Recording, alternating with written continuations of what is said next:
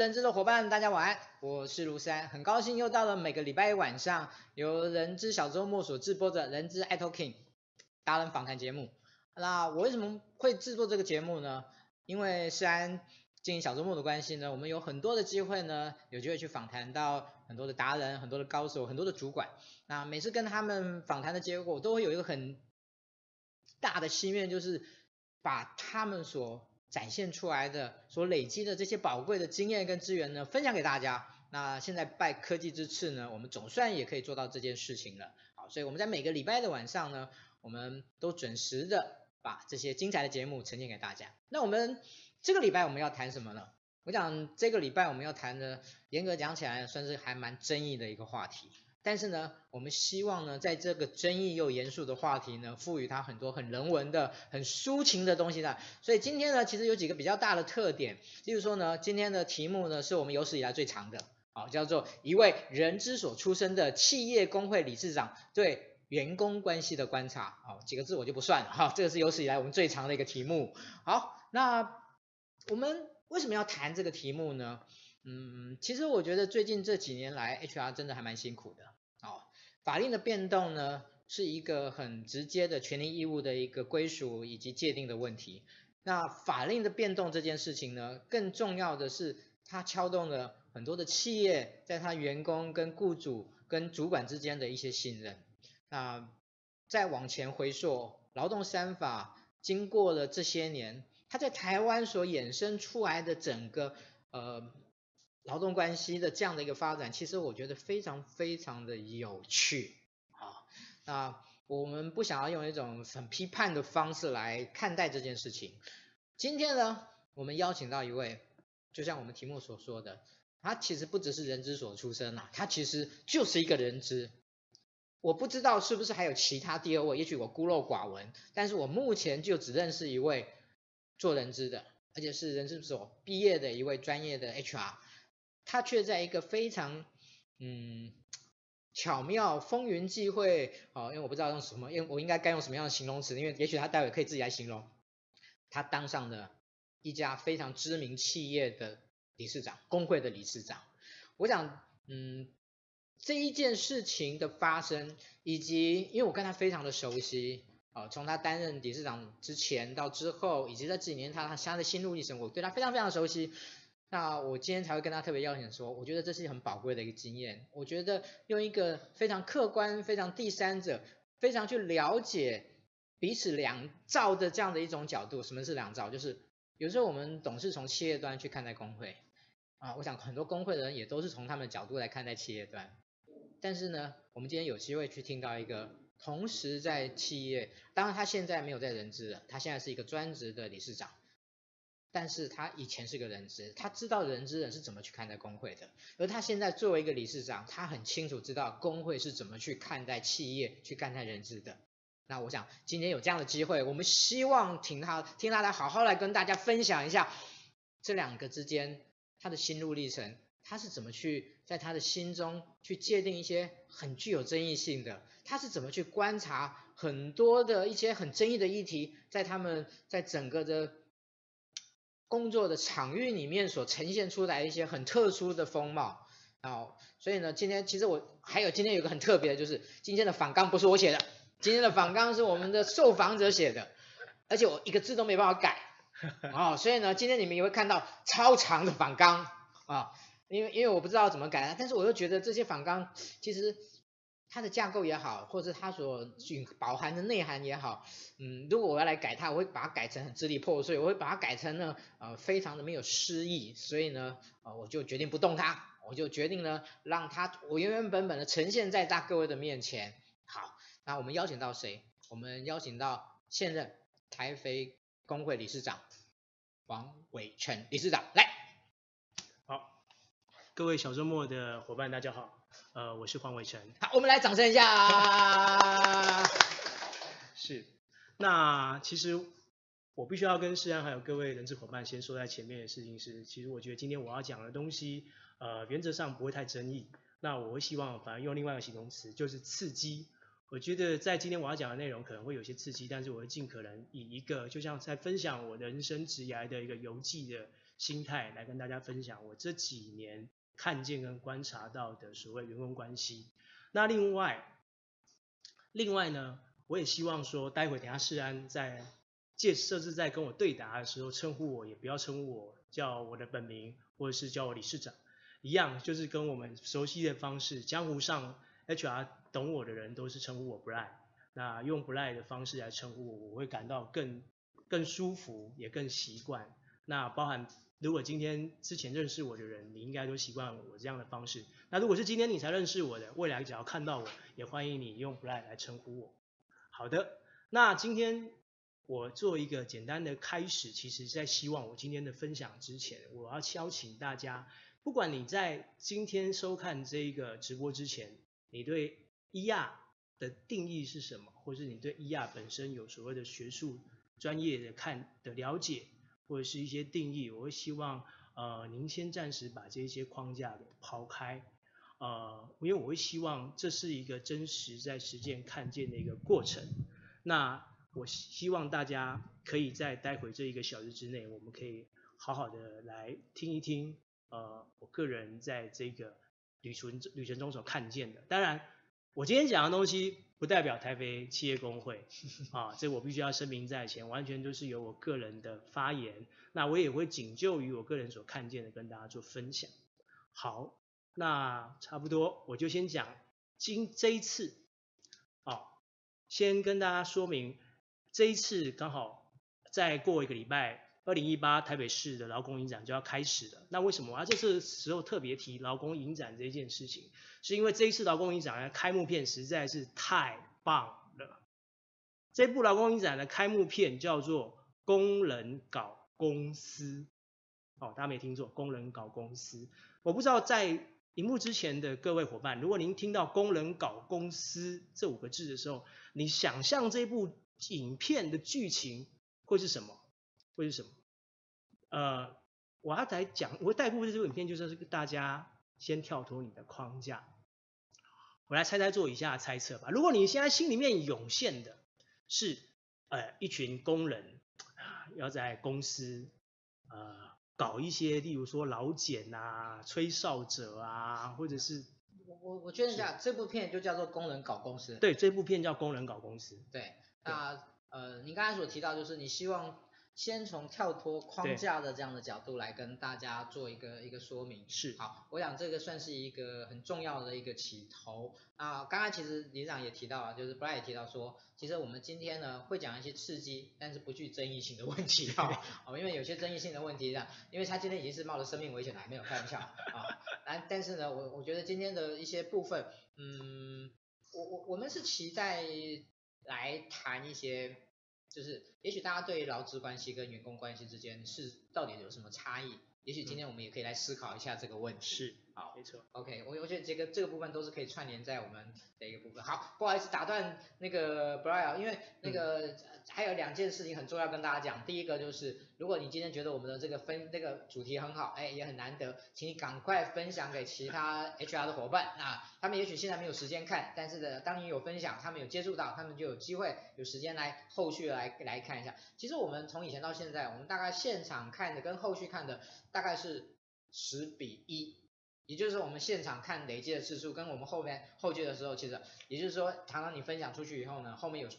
有十个人会再继续来看这个影片啊。那另外就是，如果你有一些今天我们所谈到的议题，你想要跟大家想要来问一问这个 Brian 啊，我们的黄理事长，那也欢迎你待会就直接呢可以来跟大家做一个分享。OK，好，好，那我相信小编可能现在也非常好心的把劳工影展相关的粉丝专业的网址分享上来。那我继续讲这部工人搞公司。刚才我说，如果你现在想象这部工人搞公司的影片是。一群劳工想要给公跟公司作对或是抗争的剧情的话，那可能在你心中对于“搞”这个字是比较负面定义的，是比较负面定义的。那也有另外一种可能，就是这一群工人一起同心协力的搞一个公司出来，就是搞一番事业。那其实呢，其实今天这个正确的标准答案是后者。工人搞公司这部影片是瑞典的一个影片，啊，瑞典这个国家是一个实施社会民主非常成熟的国家。那它这部片主要就是在讲，在瑞典这一个合作社形态非常成熟跟完整的经济体之下，一群企业的工人，他们自己哦 run 着整个企业的营运，而他们不管是在呃股份的分配还是营运的走向，包含他们去雇佣由劳工去雇佣。他们所谓的经理人来协助他们进行企业的运营，哦，这个其实这部片来到台湾，也是让台湾看见，其实在台湾现在非常非常稀少的合作社形态，其实在欧洲他们是怎么样在运作的。所以，如果今天我用这个起头来做一个开场，主要是说我希望台湾的员工关系或者劳资关系。要跳脱一个新的关新的框架来找新的可能，也就是说，在基层的员工们，他们其实对于企业的 engage engagement 是非常重要的。那其实有的时候，企业的营运发展当然也跟员工的工作息息相关。那怎么样从一个底层到高层之间，能够从重新的去看见彼此没有看见的盲区？而一起去面对企业竞争又是未来的挑战。我希望今天就是在这个跳脱框架的原则，我会开序后面我们想要跟大家分享的一些大纲的内容。那这也是我今天开宗明义先要跟大家做一个抛砖引玉的动作。是啊，呃，工人搞公司，工人搞坏公司，工人搞好了公司，工人搞垮了公司。嗯，其实中国字真的蛮玄妙的。对啊，只要加一个字啊，那意义就完全不一样。嗯，好。第二个，啊、呃，我说过这个访纲呢，都是我们 Bright 先生写的。从公投到公有，面对人情还是处理事情？来，继续。好，那我要讲从公投到公有，我先跟大家讲一个站在工会的体制之下，应该是什么样的一个理解。其实我自己在，我自己不是劳工所出身的，但是从我接触到有限的文献，跟我自己对劳工会的理解，我认为工会。它本身是没有阶层关系存在的。如果你对马克思主义有一些了解的话，其实马克思就是最讨厌阶级，所以他认为阶级会产生斗争。所以在工工会的体制之下，包含我现在作为理事长，但我从来不认为在工会体制之下，理事长是高任何一个会员一等的。理事长他本身也是一个会员，他只是经过了工会民章程的民主程序。在会员代表大会，甚至是会员大会被选出成为理事，而在理事会中又再被选出成为理事长，而成为这个工会的负责人。所以，他本身在工会的概念之下，每个人都是会员，每个人都是一样的。只是他在民主程序中，他的权利义务、角色扮演的不同，他可能有付出要付出更大的义务，而去享有更多的权利。所以，但是脱掉这些角色之外，其实每一个人都是一样的，反而是担任工会干部，他承担的东西是比其他会员来的更多。所以，过去常常有人会用公投，哦，这其实是也是一个标签，用公投来来来来称呼所谓的工会理事长。但在我个人上任之后，我希望我跟我自己的伙伴团队，我们都是用公有。工友这一个字眼来称呼我们彼此，甚至我们叫我们自己叫工友团队，包含我们的粉丝专业也叫做工友肥家气。为什么要叫工友肥家气？不是要宣传，因为我们取这个名字就是希望我们本身代表着我们的呃事业单位，那我们把它事业单位最代表性的那个字词跟企业工会的这个气加起，然后举肥家气的意思就是说，其实我们希望工会也是一个家的感觉，是一个归属感。那也就是说，在这个家里面，虽然每个人角色不同，但是都是这个家很重要的一份子。所以我们希望工友这个精神可以传承下去，而不是用一个公有，好像搞定了公有一个公一个公投之后，其他员工就搞定了。那所谓的面对人情跟处理事情，是我这我在呃员工关系里面的另外一个看见。我们其实在发现员工相处的时候。我相信大家可能都有类似的情形，就会遇到一个相怨的问题。你跟这个同仁感情比较好，那你可能就会给他一些撒币鼠或者是特殊的对待，那可能也会让你心中里面那把尺永远抓不定。而今天当你面对一个员工关系的时候，其实要小心自己不能大小眼，大小眼可能会带来很多额外很严重的后果。我相信这也是每一个 HR 从业人员在这所谓安排或者是在呃去思考很多 ER 的措施的时候，有的时候会呃必须煞费心思的，因为有的员工会很喜欢跟你讨人情。甚至有时候你办活动，他会说，哎，这一场我有挺你哦，哎，我帮你号召多少人哦，哦就是他有帮你带动。可是他相对的，他可能在事后之后圆满之后，会跟你要一些回报。那你乍看之下，你好像把一件事情处理好了，可是你可能在另外一个层面上，在不同的时间点，你必须要去处理后面延伸的这个人情问题。好，那其实呢，我自己在跟很多员工相处的时候，我发现员工特别会执着这一点，就是对于人情跟事情，他们会比较在意人情，他尤尤其是他的心情，因为人情这件事通常会被心情影响。但是其实，在企业高层，尤其是 HR 哦，HR 接受企业高层的使命去做一件员工活动的时候，他其实是用着处理事情的角度来做好这一件事情。但是在这中间中，他要去面对到很多人情跟员工的心情影响，而这个东西可能就会让他在把事情做好这件事遇到很多纠结跟冲突之处。而我在工会的角色当中，我觉得我也看到了以前我担任 HR 的时候，呃，很多不曾看见的心情。因为以前在担任 HR 的时候，也许。有的时候，员工会认为你是资方的人，啊，有些事我就不跟你讲，我甚至连开口都不跟你说，我就离你远远的。但是后来我成为一个企业工会的领袖之后，我发现，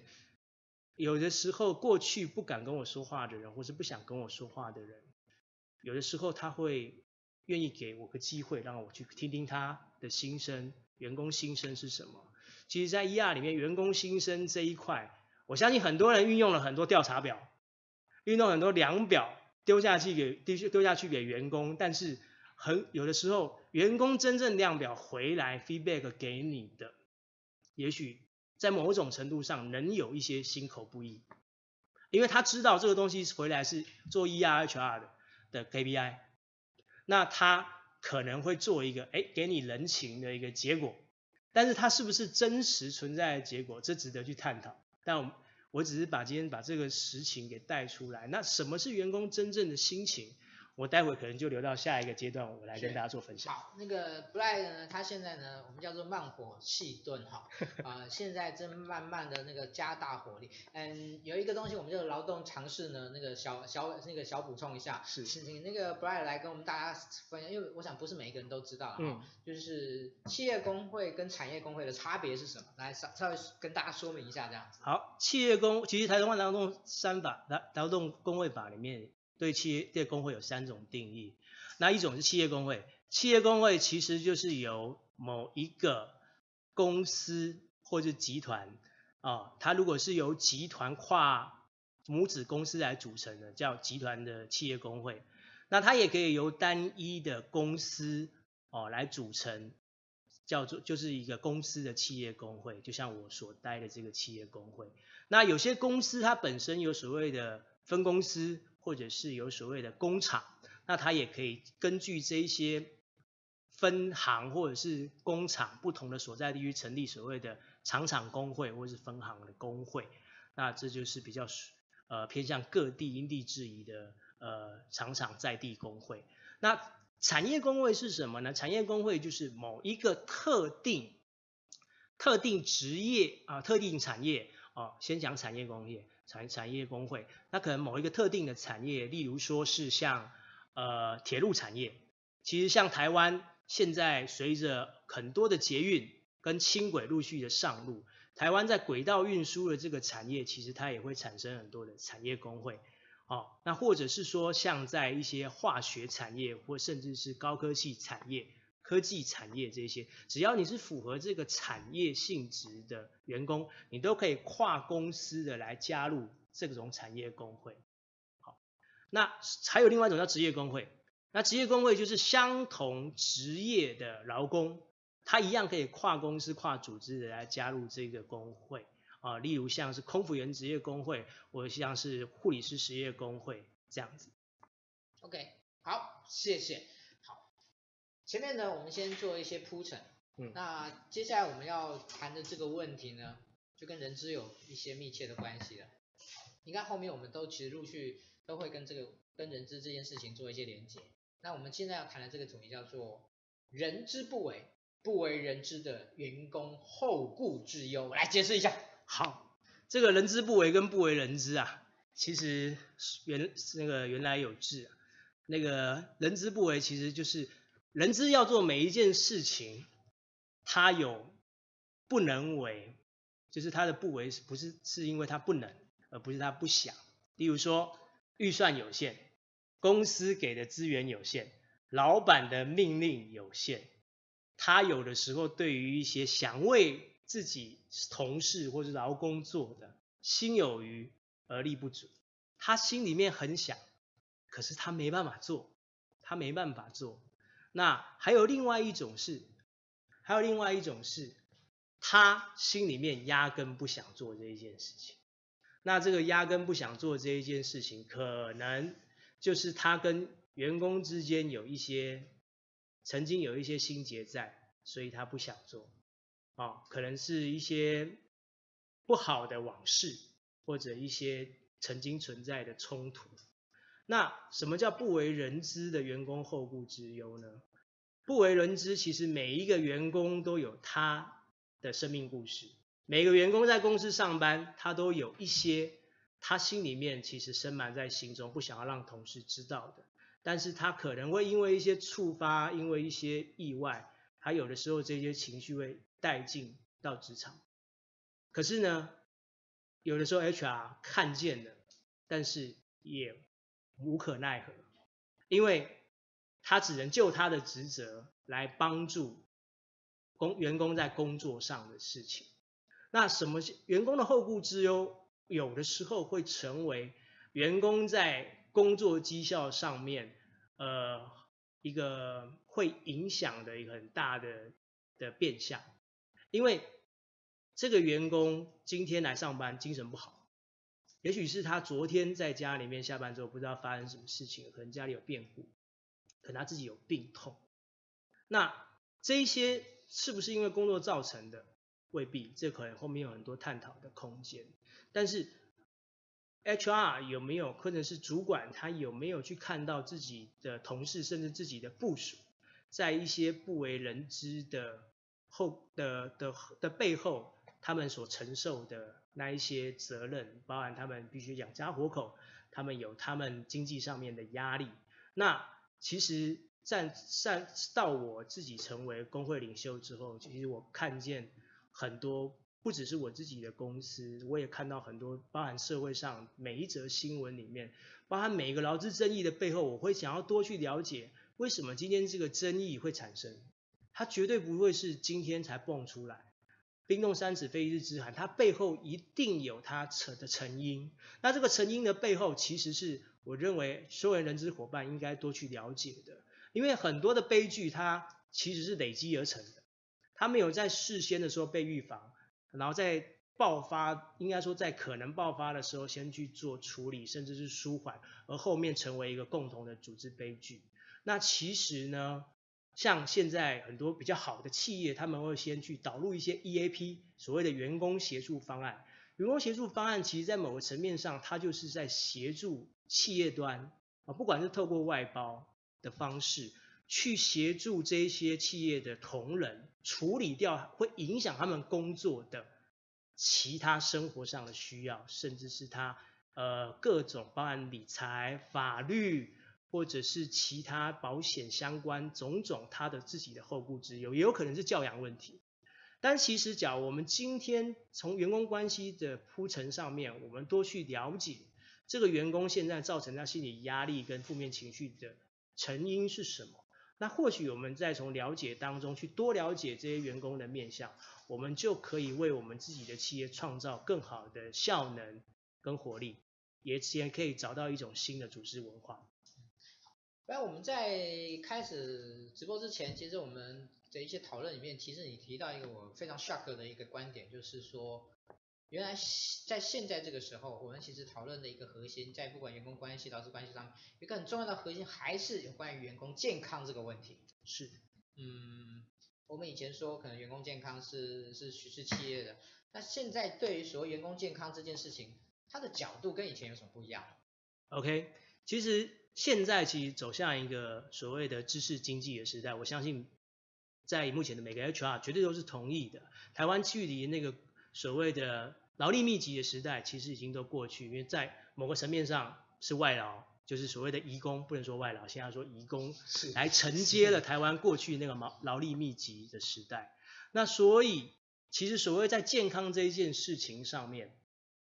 员工生理上面的病痛。在某个程度上，它依然是存在。对于一些特定型高风险的产业，它仍然是存在的。但是相对的，其实，在我们的职业安全卫生法，呃，跟相关的主管机关，也就是所谓的呃劳动部，呃，它相关对于职灾跟职业病这一块，其实他们在生理的防治上面，其实也越来越投入更多的心力。反倒是另外一个层面值得。现在 HR 多关心，也就是所谓的白领文明病，也就是心理上面的压力所造成的，不管是忧郁症，或者是另外一个更严肃的话题，就是职场霸凌这一件事情。那这个东西衍生而来的，其实都是一会我前面包就会引到我前面所讲组织的悲剧，因为任何一个员工，如果今天他也许好好的。但是他承受的心理压力往往很难被量化，往往他也很难被发现。而大家在组织行为的在过程当中，假如没有去意识到自己进入到一个霸凌的呃，不管是加害者，呃，或者是说他是一个呃。共受害者，甚至他是一个共犯组织的话，有的时候组织的憾事就在这不知不觉中可能会推出来。所以我我认我从我自己的看见里面，是在办公室的文明病，白领之间的这个心理的创伤，我觉得反而是现在员工健康值得 HR 多去思考的。对这个员工到底有没有进入忧郁了，是值得同事之间跟主管进一步去观察。OK，好，谢谢 Brian。嗯，其实我我觉得有一个东西呢，是很多的 HR 很觉得很困扰的，嗯，就是跟很多的在企业里面的所谓的意见领袖，啊，我觉得这件事情其实还蛮麻烦的，因为意见领袖呢，我，嗯，他们往往呢会有各种不同的形态，然后可能不同的职级，然后你也很难拿捏他们有什么样的影响力。所以，关于跟意见领袖互动的这件事情呢，呃，你用的反思跟当责，哎，我觉得很有趣。嗯，我想要请你进来，就是继续来跟大家说明一下这样子。好的，说到用到反思跟当责，我相信，呃，应该很多 HR 伙伴会觉得蛮熟悉，但也蛮陌生的。呃，可能是因为我接触过一些教练的手法，所以我会用这四个字，然后尝试着跟。员工关系中的意见领袖做不一样的沟通，呃，在过去，如果作为一个 HR，你去面对的意见领袖，呃，可能会有一些两极的呃发展。如果你今天遇到的是一个强势的意见领袖，那你提出来的方案跟措施，如果他买单，呃，你当然会很开心，因为他可能就很具影响力，呃，但是呢，有的时候你要他买单，他就可能需要你做一些退让。啊，因为他有他的影响力，必须希望你配合他。那有的时候跟这种意见领袖沟通的时候，HR 确实会遇到很多呃需要调整，或者是需要请主管出面跟这个意见领袖多做沟通的。但是有一些意见领袖他其实非常 nice，他其实会很冷静的听你想这一你所想的这些 ER 措施中，呃，你的动机是什么？你希望你希望呈现的是什么？我举个例子来说明好了，例如说，有一些做 ER 的 HR 伙伴，他可能要编一个企业刊物，那他有的时候需要向员工管完邀稿，而这个邀稿如果今天谈论的一个议题是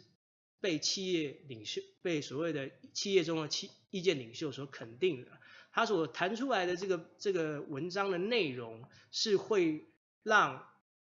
大部分的同同仁是有感觉的，而且如果是由一个意见领袖来主笔，那他在这个企业内部的沟通跟消息认同的传递，他的指标意义上绝对会不一样。那当然有的时候意见领袖的反应。我觉得也是 HR 必须自我要去修炼的一件事情。意见领袖他如果今天反映出来的是会让 HR 觉得有点被挑战，或者是会认为呃是要调整一些呃组织内措施的时候，我觉得双这个时候 HR 也可能需要反思这些意见领袖提出来的内容，我们可需要去反思它到底有没有它的建设性存在。如果它中间是有。任何一点点的建设性，我认为都应该把它截取出来，这样子劳资双方才能找到彼此的最大公约数往前走。而回过头来，意见领袖虽然你在组织内有影响力，但意见领袖同时间也要去做当责这件事情，因为我们有时候也会看到很多意见领袖，你讲的东西你讲的很大声，你冲的很前面，可是呢，你的诉求达到之后你就退掉了，你并没有对于。这件事情当责，也就是说，你出出出了头之后，后面后果你并没有参与，或者是你不并不用承受，而后面是 HR 在收烂摊子，他可能就是呃一开始搞得呃沸沸扬扬，可是后来就不了了之，而承受的却是 HR。那意见领袖本身的当责，我认为也是 HR 可能要透过一些方式是怎么样。让这些意见领袖在他既然对同仁有影响力之下，他也要去承受他今天有这个影响力的当责的存在。而这怎么让他发现？就就问你个人好了。是。你有没有执行过一件事情？因为人家会讲说，哎，你就叫人家这样做，那你自己呢？哦，就是我觉得工会理事长一定也是算是一个意见领袖。是的，没错。就是你可以举个你自己做，你在这两年多里面推动一个什么东西，然后你怎么样来当责这件事情？好的，其实呢。我先不讲我自己的工会团队好了，我的工会团队可能在过去某一些人是意见领袖，但他后来成为工会干部，那他本身就会产生一些他行为的转变。但是讲一些跟组织里面其意见领袖的的沟通，意见领袖的沟通，我认为是需要花时间的，而且也不会是在单一事件你就可以把它给沟通完成，你可能必须一件一件事情，但这些东西是有脉络的，因为意见领袖会去观察。例如说，像工会这边推出来的一些表现，而你必须要一以贯之的去跟他沟通，这这件事情可能会对你所在意的那一群同仁可能带来影响，但这个影响并不是要牺牲大家，或者是把大家的什么东西丢掉，而是我们要一起走到为全体更好的未来。好，所以这个时候要去跟意见领袖沟通的是说。如果他也能够理解，或者是我们有什么可以帮上忙的他的地方，我们可以协助他厘清，而不会让他去认为说他今天不不不针对这件事情讲一些话，他好像就不会成，就好像那个领袖没有当好，没有，他仍然是那个领袖，而且我们邀请他在整个员工关系甚至工会经营的路上，我们也需要他一起来一份子，所以我们会利用劳动教育的时候，我认为。在整个工会的活动里面，劳动教育每年不管是在年度，甚至是一些特别的时候办一些讲座，让这些意见领袖的声音，哦，可以在这个时候比较软性的，而且建设性的为整个工会的共识，甚至员工的共识来贡献心力。我认为这是我实践的其中一个方法，就是透过劳动教育。OK，好，嗯。其实我觉得在企业里面呢，其实我们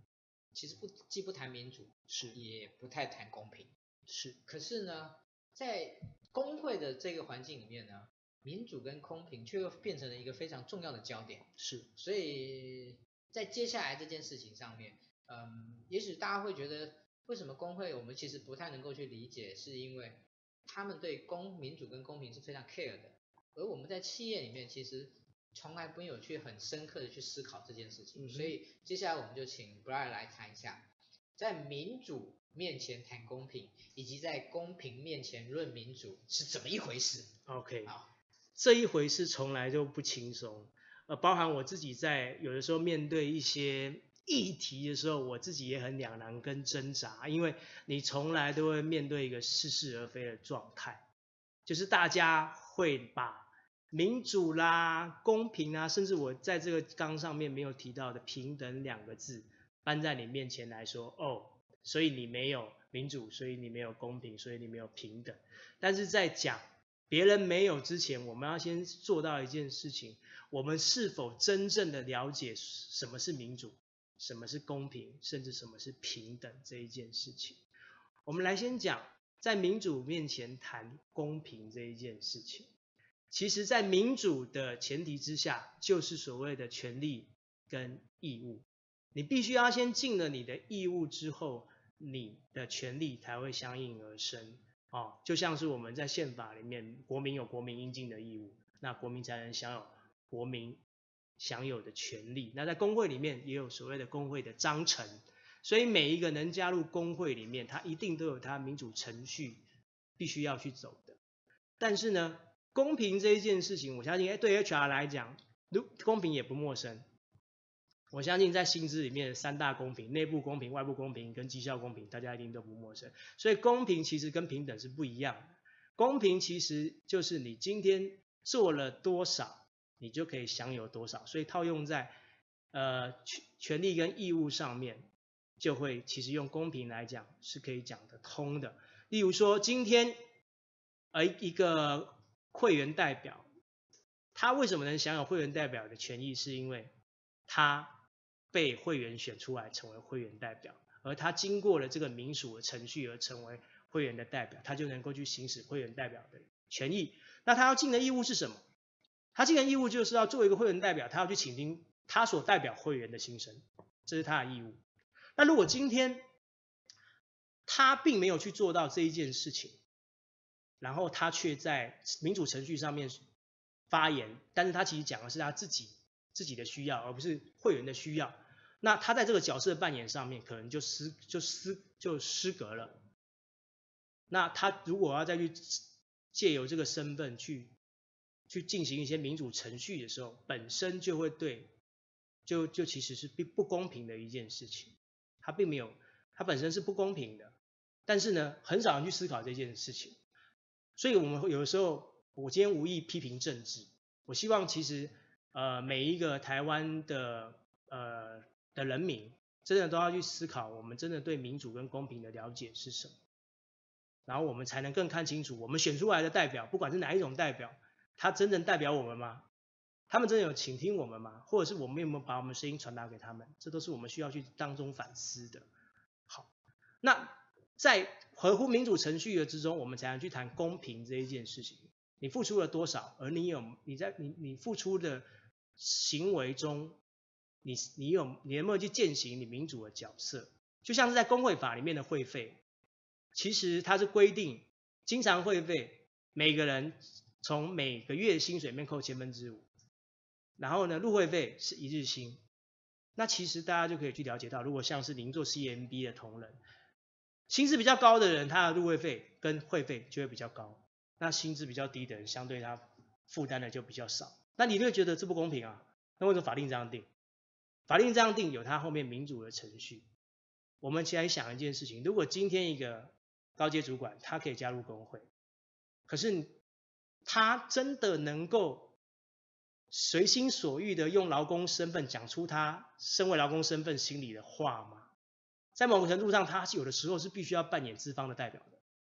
所以工会法里面就让他负担比较多的工会会费，而来弥补他没有办法作为劳工参与工会活动时间上面的这个所谓的嗯缺憾，所以他在另类上面也达成了所谓的公平。所以回过头来，在公平面前，能不能够去论民主，其实这一样也是不同的事情。所以在公平每个如果每个人都要祈求式的平等的下，那这个公民主的程序，大家就要思考会不会落入多数暴力，好，甚至是所谓的为了多数而牺牲少数，强势凌驾弱势的这个窘境，这是我们面对民主跟公平需要做反思。嗯，其实我觉得在有面对一些可能企业本身已经有工会的一些的一些组织哈的状况下，嗯，我觉得有一个很严重的问题，呃，我们把它称作做组织内耗。那我觉得组织内耗这件事情跟另外一个主题就是员工自律这件事情，它是有高度连接的。所以呃，在我们在讨论提纲的时候呢，Brian 也提出了这一个角度的东西，就是对于员工自律跟组织内耗这件事情呢，他提出了一个尊重跟谦卑的这样的一种配套的方式。啊，嗯，我相信这是他对于这件事情很深刻的一些一些洞见。我们我们请他来做一个分享。好的，好的。员工自律其实是我们我自己跟我工作团队里面一个很重要的核心价值。我们都知道，其实企业的经营是有限的。那其实一个人，一个劳工，他所有的条件也都是有限的。大家的时间或者大家的体力都是有限。那我们要怎么样自律这一件事情？有的时候，我们的欲望其实很无穷。呃，我相信，如果您是做所谓的福利的，或是您是做所谓薪酬的 HR 伙伴，你可能会觉得有时候你在做调薪，或者是你在想一些福利政策，或者搞福委会，你都觉得哇，这些员工怎么那么难，那么难满足？大家要的永远都不够。但是有的时候，我们把资源投进去之后，却发现，我们有时候的好意，大家就完全。可能在某个程度上并没有把它当一回事，某个程度上去滥用，甚至某个程度上去浪费了这一些资源，甚至是呃可能公司 HR 好不容易争取到的一些措施的美意，那就开始内耗，甚至呢有一些比较会在乎自己呃利害关系的，甚至利益的员工，会去某个程度上面的呃。不能说剥夺，他应该会去呃消费掉其他比较沉默同仁的扣打，而他会说反正他 OK 嘛，那我就把他的扣打拿过来。那其实这个东西，你说它是不是一种内耗？也许某个程度上它是的，因为其实员工的自律是彼此都在看。如果今天我们彼此之间的默契并没有把它调整好，而是有人这边。多拿了，那边有人少拿了，那这样整个下来，整个组织的士气是非常不一致的。那每个标准不一之下，要推动一些员工关系良好的持续是很难做到的，因为整个会乱套，而中间耗损的就是彼此的信任感，也还有会耗损掉大家对组织承诺这个归属感的建立，所以。一直以来，我们都会希望员工自律的原因是，如果今天我们要提一个，我们希望企业提供给我们一个这样的条件，那回过头来，我们必须看见自己，我们必须谦卑的看见自己要怎么样去维持这个资源跟条件能够持续，而我们自己要尽到的那份义务，甚至我们要扮演好的角色是什么？如果我们做得更好，那我们才能够去要更多。因为今天企业，假如今天遇到好的营收，我们就开始要很多的啊加薪。可是如果哪一天企业又突然遇到一些风暴，我们是否又愿意牙紧牙根、牙紧牙根跟我们的企业一起度过呢？我决定在每一个呃风每一个争议之前，大家应该学会谦卑。在如果我们今天在面对内耗的时候，可以先从自律这个角度来调整彼此的角度跟呃内在的需求的话，那。本身才是一种尊重彼此的存在，不管是劳方或者是资方，甚至今天他没加入工会，哦，他只是我们的同事，他可以选择不加入工会，但是我们能不能够尊重他，也是我们一个同事的存在。我们能不能，我们会不会去在意它本身也是承载的一个家庭的收入的来源？而这个尊重跟谦卑，是我们要对每一个投入职场的，不管是高层还是基层。我们要抱持的一个很人文关怀的心态，这是我自己在实践上面，我一直要求自己，也得到我们团队认同的一个态度。好，嗯，其实今天时间的关系，我们其实嗯想要请那个 Brian 多举一些例子，但是恐怕也很难这样子，哎，因为呢他他他就举了一个，他一他说有一些有一个说法，就是说刚刚我们是我们提到的说，现在的所谓的企业跟工会之间呢，是用一个什么样？你刚才用你那时候用了一个什么样的形容方式？啊，这个其实啊没有任何攻击的意思，但是我逼他一定要讲这样子。其实我自己看到的一些观察，我觉得有的时候劳资之间的张力是一个悲，是一个共同的悲剧。有的时候，其实呢，在某个层面上，就是一群不适任主管所带、所影响的资方角度，去对抗一群问题员工所占领的工会，而很多劳资之间的悲剧就从此不断的产生，因为谁都看谁不顺眼，谁都想要搞定对方，但是往往最后都是社会来承担这一些成本。再讲一次，再讲一次，因为我觉得这太太经典了，你知道吗？再讲一次，是，就是一群不适任主管所组成的资方代表们，好，去面对一群他们觉得是问题员工所占领的工会，而产生的一个僵局跟组织悲剧，而这两方所造成的张力跟拉扯。最后承受的不只是他们所处的企业，其实是整个台湾社会。天啊，你知道我当时听他这个说法的时候，我觉得这简直是所，简直是可以近十年来台湾工会的一个缩影吧。所以我我想在最后的时候呢，我想要请教布莱，啊，就是工会对于个人、对于团体、对于组织乃至对于社会，它最大的价值是什么？哦，可能时间的关系，也就也就请您稍微精简一点来说明这样子。好的。其实工会对于个人来讲，我觉得那是一种，呃，对于劳工个人来讲，它是一个参与台湾民主的一个责任感。其实台湾的工会组织率是非常低的。如果大家有注意劳动部的统计资料的话，呃，台湾的工会的教育其实是非常非常的令人担忧。而这可能来自于在长久的呃历史之下，我们对工会的刻板印象以及许多的标签。那在团队当中，工会之于团队，团队是什么？工会的干部们，他们其实承担的有的时候是比未没有加入工会团队的员工来的更多的风险，因为承接的，如果今天个人对于工会都有标签了，那进入工会团队中的干部一定被贴了更多的标签，甚至他们在组织之中是可能是一群异议分子，甚至有的是孤城孽子，但是呢，我们回过我今天讲的这么多的结构之下，其实从一开始工人搞公司的这个框架之下，如果我们从正面的情况来看，员工们其实企业常常在说员工是企业最重要的资产。那如果员工是企业最重要的资产，那工会也是一个员企业中要有的时候更加去悉心同理的一个团队甚至组织。那其实最重要的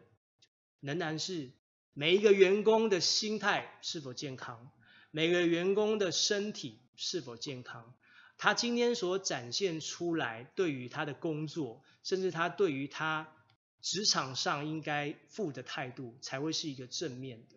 那这个东西，这个能量是他所代表的家庭。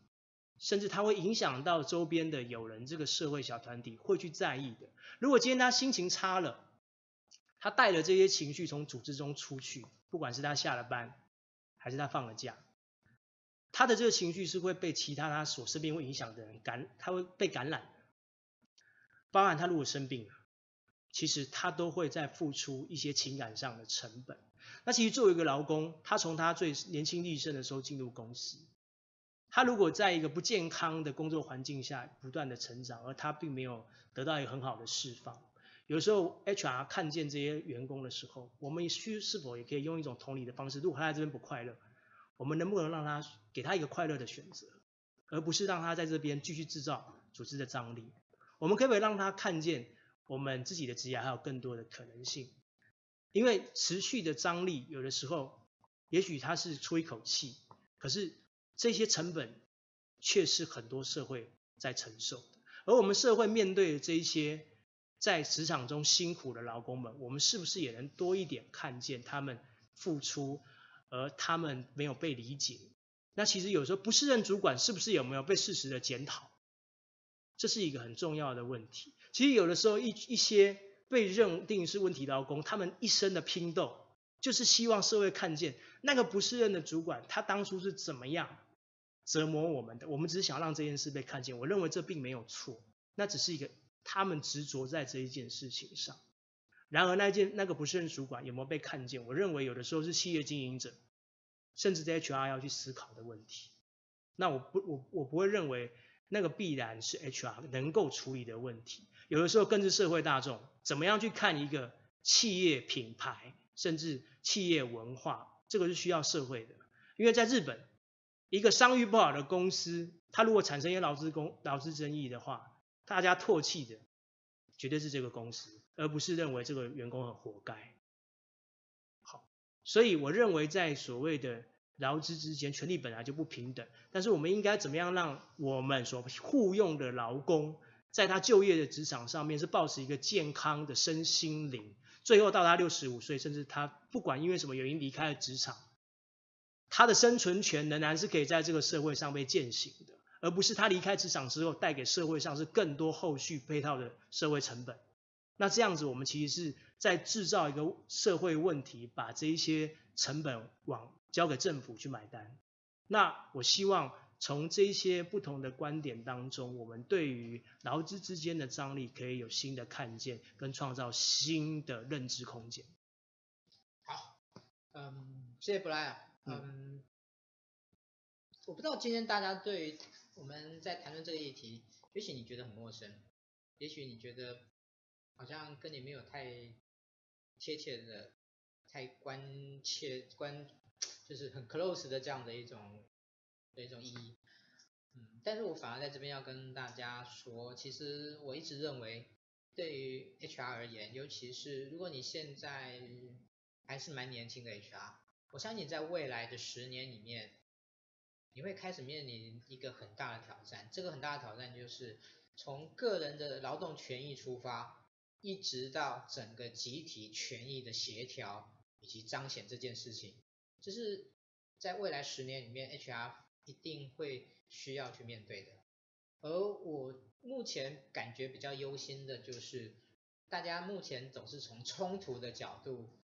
去看待这件事情。我们很多的资讯都是从报章媒体而来的，而这些报章媒体往往都会都去取决，都去去摘取一些。彼此之间做错了什么事情，来告诉大家。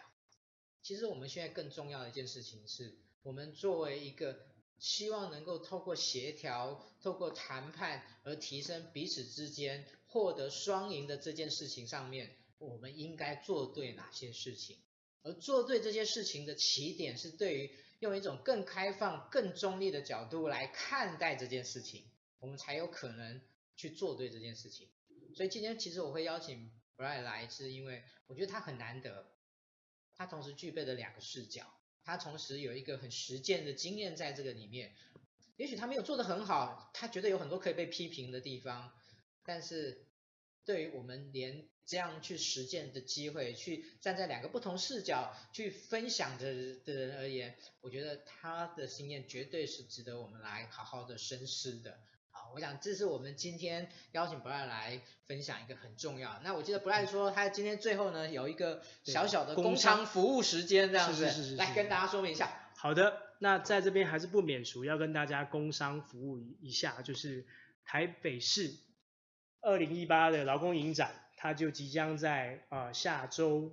哦就要开始了。那在十月的二十号到二十一号是在光点华山的电影馆。那在十月的二十二到二十八号是在国家电影中心。那今年呢，其实台北市劳动局也选出很多优秀的片，那来放映给所有对劳工影展有兴趣的朋友们。那现在好像已经开始在索票，也到一个段落了。那如果大家对于这个资讯还非常有兴趣的话，我们待会会请小编把劳工影展相关的官网资讯放在我们的回应链接当中，也欢迎大家。有空可以去参加今年度的劳工影展，今年度的主题非常有趣，叫“换民主进入公司”。啊，换民主进入公司。我相信大家今天听完这个分享之后，可能在劳工影展中，你也可以发现一些不同的发现。嗯，好，那今天我们就谢谢谢。接下来是我要跟大家报告的一些小周末的相关的事项。那每一次我们都会感谢新网红直播工作室呢，给我们在有关技术以及器材方面的指导啊，再一次的感谢新网红直播工作室。好，那我们呃在接下来呢有哪些课程呢？呃，其实，在明天晚上有一个非常特别的课程呢，一个聚会呢，我要跟大家说明一下，就是有关于薪酬共学的这样的一个。那这个聚会是怎么来的呢？这个聚会。呃，是，其实薪酬共学算是也已经我们有一年多，将近两年的历史了。但是我们一直在思考，怎么样除了一个课堂的学习以外呢，能够真正的深化我们在有关于呃在薪酬的部分。如果假设你不管你是经验丰富的，还是你是新去新踏入这个领域的，那除了上完课以后，我们还需要什么？那我们呃针对于这一次有参加蓝学院呃薪酬班的同学呢，来做的一个尝试就是，如果你有参加参加这个课，你来参加我们这个薪酬共学的部分，我们会针对薪酬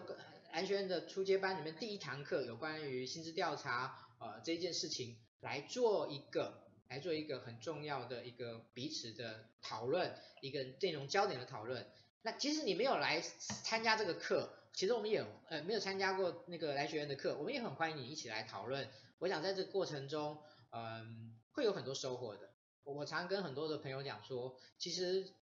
小周末最核心的不是课程，小周末最核心的是讨论。尤其在非常非常多的讨论之中，其实我们凝结出了非常很多宝贵的经验。好，这个是明天晚上。那那个主办的的那个义工说，这次报名的人不多，对不起我。我说千万不要这么说。哦，我觉得任何的尝试都会有一些。呃，过渡以及要酝酿的时间，所以我一点都不 care 明天来几个人，我我只是很坚持的说照办，而且一定要把它办好，让大家能够他有出席，他有收获，我觉得这是很重要的。好，那嗯，另外呢部分在十九号呢，HRBP 的的演讲，其实这也是一个讨论讨论性的演讲，他也没有主讲哦，可是呢。你知道吗？这个 HRBP 的现在呢，每一次基本上都是抢购，就是大家那个名额是要用抢的，因为我们希望能够维持一个非常高品质的一个讨论。好，那其实我跟我讲出来其实是气大家的，因为其实已经没有名额了。好，那下个礼拜二的晚上是文心私塾。其实我今天要跟大家，其实今天那个我们请邀请来 Brian 呢，他其实也是我们文心私塾的主办义工。哦所以呢，基本上他在文字的功力上面呢，其实是非常高的。那为什么他有这么大的网？他其实我觉得他也会归功于是文心师塾的周大哥带给他的很大的提升。所以呢，在下个礼拜二的晚上，欢迎大家一起来上。好，那另外呢，十二月二十六号啊，训练人小聚，我们邀请到